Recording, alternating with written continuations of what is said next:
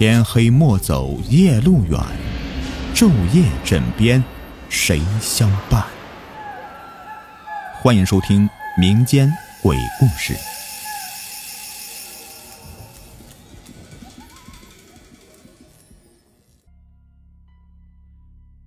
在我小时候啊，家乡的每个夏天似乎都是那么炎热。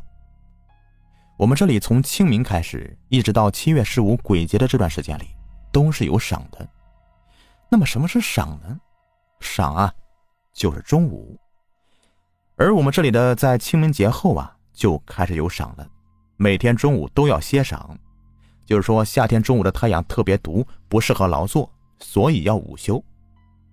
如果你有机会在有赏的这段时间里啊，来到我的家乡，你一定会发现，在中午一点到三点的这段时间里，除了一些顽童之外，大街小巷都看不到任何的一个人。那情况诡异的很，就如同你忽然来到一个无人村一样。虽是天上那火辣辣的日头吧，照的是村里面一片通明，但是却瘆得慌。这人都去哪儿了呢？当然是在睡觉了，怎么废话嘛？这么热的天，你能去哪啊？中午睡觉呢？这边的土话叫做歇晌，中午不睡觉叫卖晌。然而，是会有例外的，比如说那些孩子们，他们呢中午头都是毫无睡意的，可不会管什么赏不赏的，就偷偷的溜着玩。然而那时候的我呀，却跑不出来。奶奶午休前总是会坐在那张老旧的吱扭作响的大床上面唬我说：“大晌午的，这外面都是鬼，你要是跑出去会被鬼舔头的。”说完话呀，就把我的衣角抓在手里了，然后啊，就躺在铺着凉席的枕头上。这时候的我啊，是万万不敢偷溜的。这看奶奶熟睡以后啊，我才能轻轻的拉着我的衣服下摆。缓缓的用力，就在我的衣角啊，还差一丁丁啊，一丁点儿就要成功逃出奶奶手掌心的时候，那个手却忽然的又攥得紧紧的，我就赶紧的吐吐舌头，闭上眼睛，把手背在后面，装作熟睡。有时候我也会不禁的问奶奶：“我说这个鬼啊，他为什么要舔别人的头呢？”奶奶说。从清明节过后，鬼每天中午啊都会出来在大街上面活动，碰上点子低的人呢，就会舔了他的头，要不然就跟上他。奶奶口中的跟上他，就是被鬼给缠上。然而，我总觉得这是骗人的，老师和书上面都说了，这个世上是没有鬼的。于是呢，我有机会了就会问奶奶：“你知道？”谁被鬼舔过头吗？奶奶就会吓唬我说：“那二平不就是被鬼舔头了吗？他头上被舔的那块现在都不长头发。”这二平啊是我爹的朋友，于是我就去问我爹：“爹，二平叔真的是被鬼舔过头吗？”“嗯，这倒是真的。”现在掀起他的头发来，还能看到那块光溜溜的头皮呀，那形状就跟个舌头一样。我心里很好奇，就更想看一看这二平的头了。可是啊，我小时候胆子很小，哪敢随便去看人家的头啊？自从那以后呢，我每天晌午都会想起二平的头，直到那一次。我才满足了自己那小小的好奇心。那是二平家办喜事儿，给他儿子开锁，也就是说给他儿子举行成人礼的那天，跟着我爹和我娘去吃酒席。这爹坐的这一桌呀，就是二平叔的朋友们，二平呢自然也就跟过来陪着。酒过三巡，菜过五味，不得不说啊。我儿时的那个好奇心足够强，吃饱喝足之后啊，我就又想起了那件事儿，于是我小眼珠一转，盯住了二平叔的头。二平是标准的国字脸，五官端正，三七分的大背头。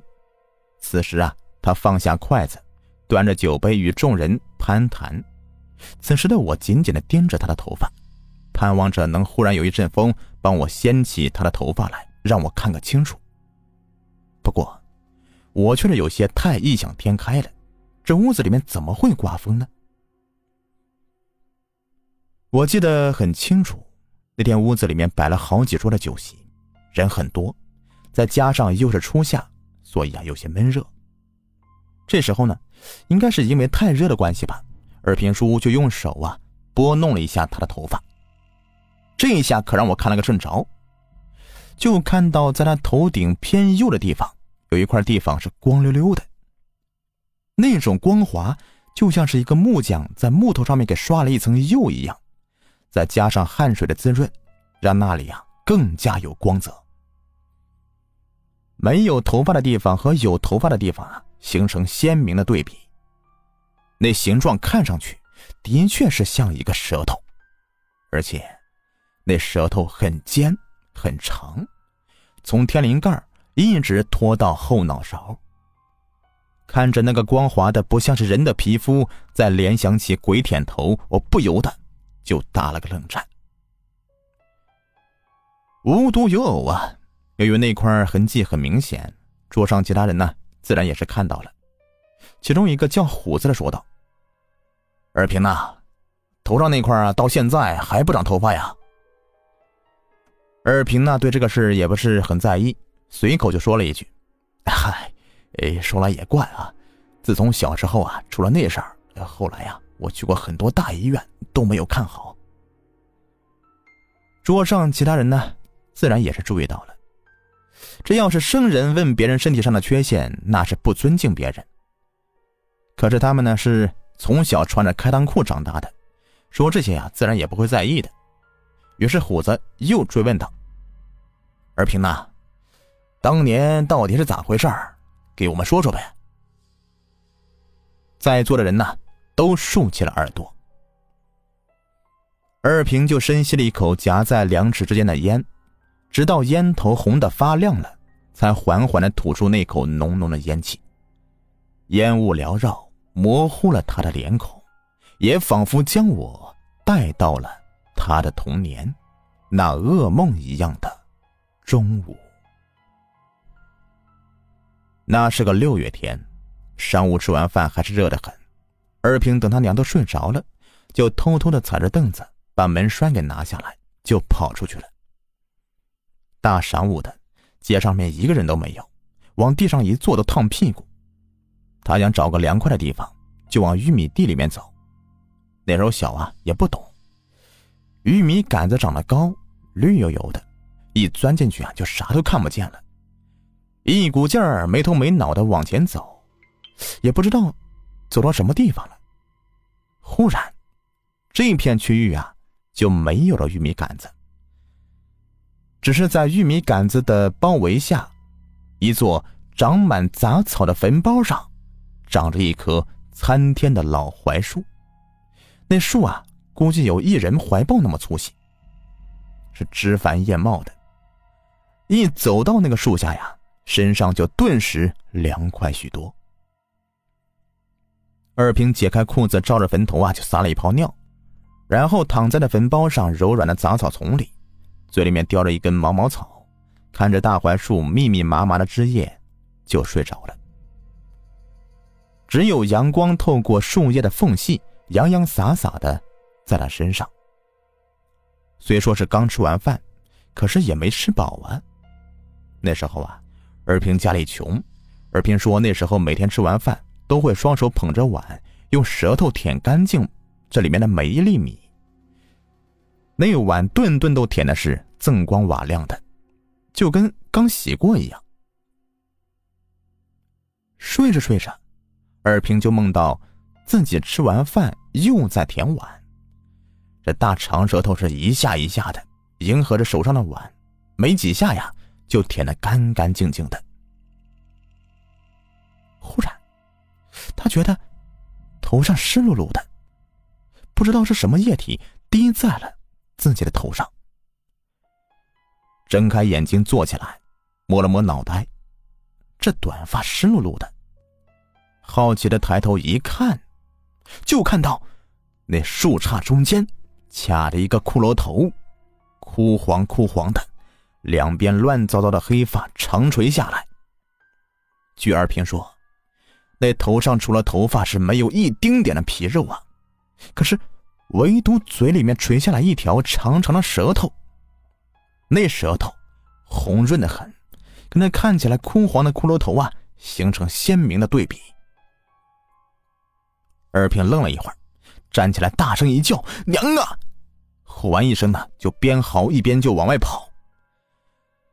虽然是玉米叶子打在脸上是刮的生疼，可是却不敢停下来，总觉得身后有什么东西在追着自己不放，稍微慢一点就会被抓到。往外跑，那可不是一步两步的。村子里面几百户人家，哪家没有个几亩地呀？这一下子可把二平给累得岔气儿了，腿脚啊是越来越沉。终于，一颗横在两根玉米杆中间的老豆秧啊，把他给绊倒了，一个嘴啃泥，趴在地上，就此晕厥了过去。故事说到这里啊，二平就顿了顿，说：“哎呀，那后来的事儿都是我妈告诉我的。”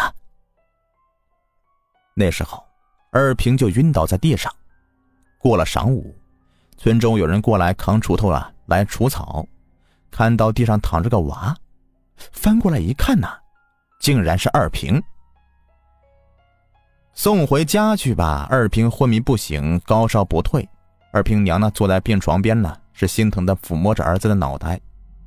忽然呀，手中就多了一把头发，这再看看二平的头啊，是光溜溜的一块凸显出来。上宽下窄，如同一条长长的舌头。这说来也奇怪，头发刚掉，二平就醒了过来。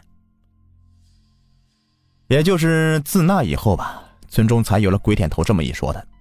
虽然此事再也没有发生过，可是听完二平叔的故事，我就老老实实的歇上了，就再也没有卖过赏。